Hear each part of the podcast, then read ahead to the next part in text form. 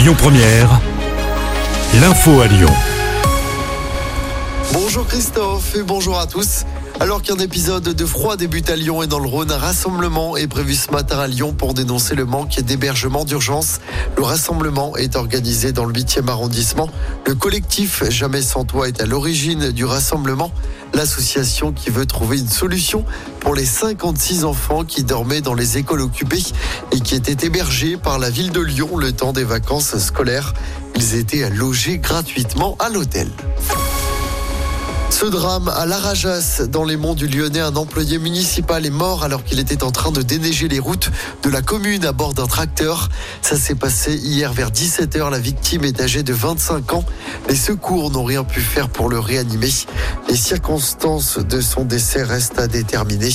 Une enquête a été ouverte. Dans l'actualité locale également, cette agression au couteau devant une discothèque en centre-ville de Lyon ce week-end. Ça s'est passé dans la nuit de samedi à hier devant un établissement de la rue Pizet. Selon le progrès, une rixe entre deux groupes a éclaté et un jeune de 29 ans a été poignardé au thorax et au cou. Hospitalisé, il est hors de danger. Son agresseur présumé, un Libyen de 38 ans, a été interpellé et placé en garde à vue. Le motif de la bagarre n'est pas encore connu.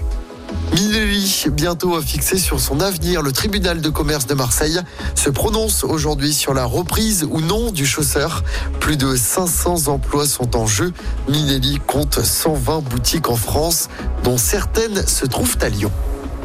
Et puis après un an d'arrêt, c'est le retour de Plus belle la vie. Aujourd'hui, la série diffusée à 20h10 sur France 3 pendant 18 ans revient sur TF1 à partir d'aujourd'hui avec un nouvel horaire. Ce sera désormais à 13h40. Nouveau décor également, c'est le village d'Allo qui accueille désormais le nouveau bar du Mistral qui reste évidemment l'épicentre de la série. Un mot de sport pour terminer en football. Quels adversaires pour l'OL et pour Saint-Priest en 16e de finale de la Coupe de France? Réponse ce soir. Le tirage au sort aura lieu à 19h. L'OL qui a facilement battu Pontarlier 3-0 hier après-midi à Besançon. Saint-Priest s'est imposé 5 buts à 3 contre Feur dans la Loire hier. Saint-Priest est désormais le petit pousset de la Coupe. Écoutez votre radio Lyon Première en direct sur l'application Lyon Première, lyonpremière.fr et bien sûr à Lyon sur 90.2 FM et en DAB+. Lyon Première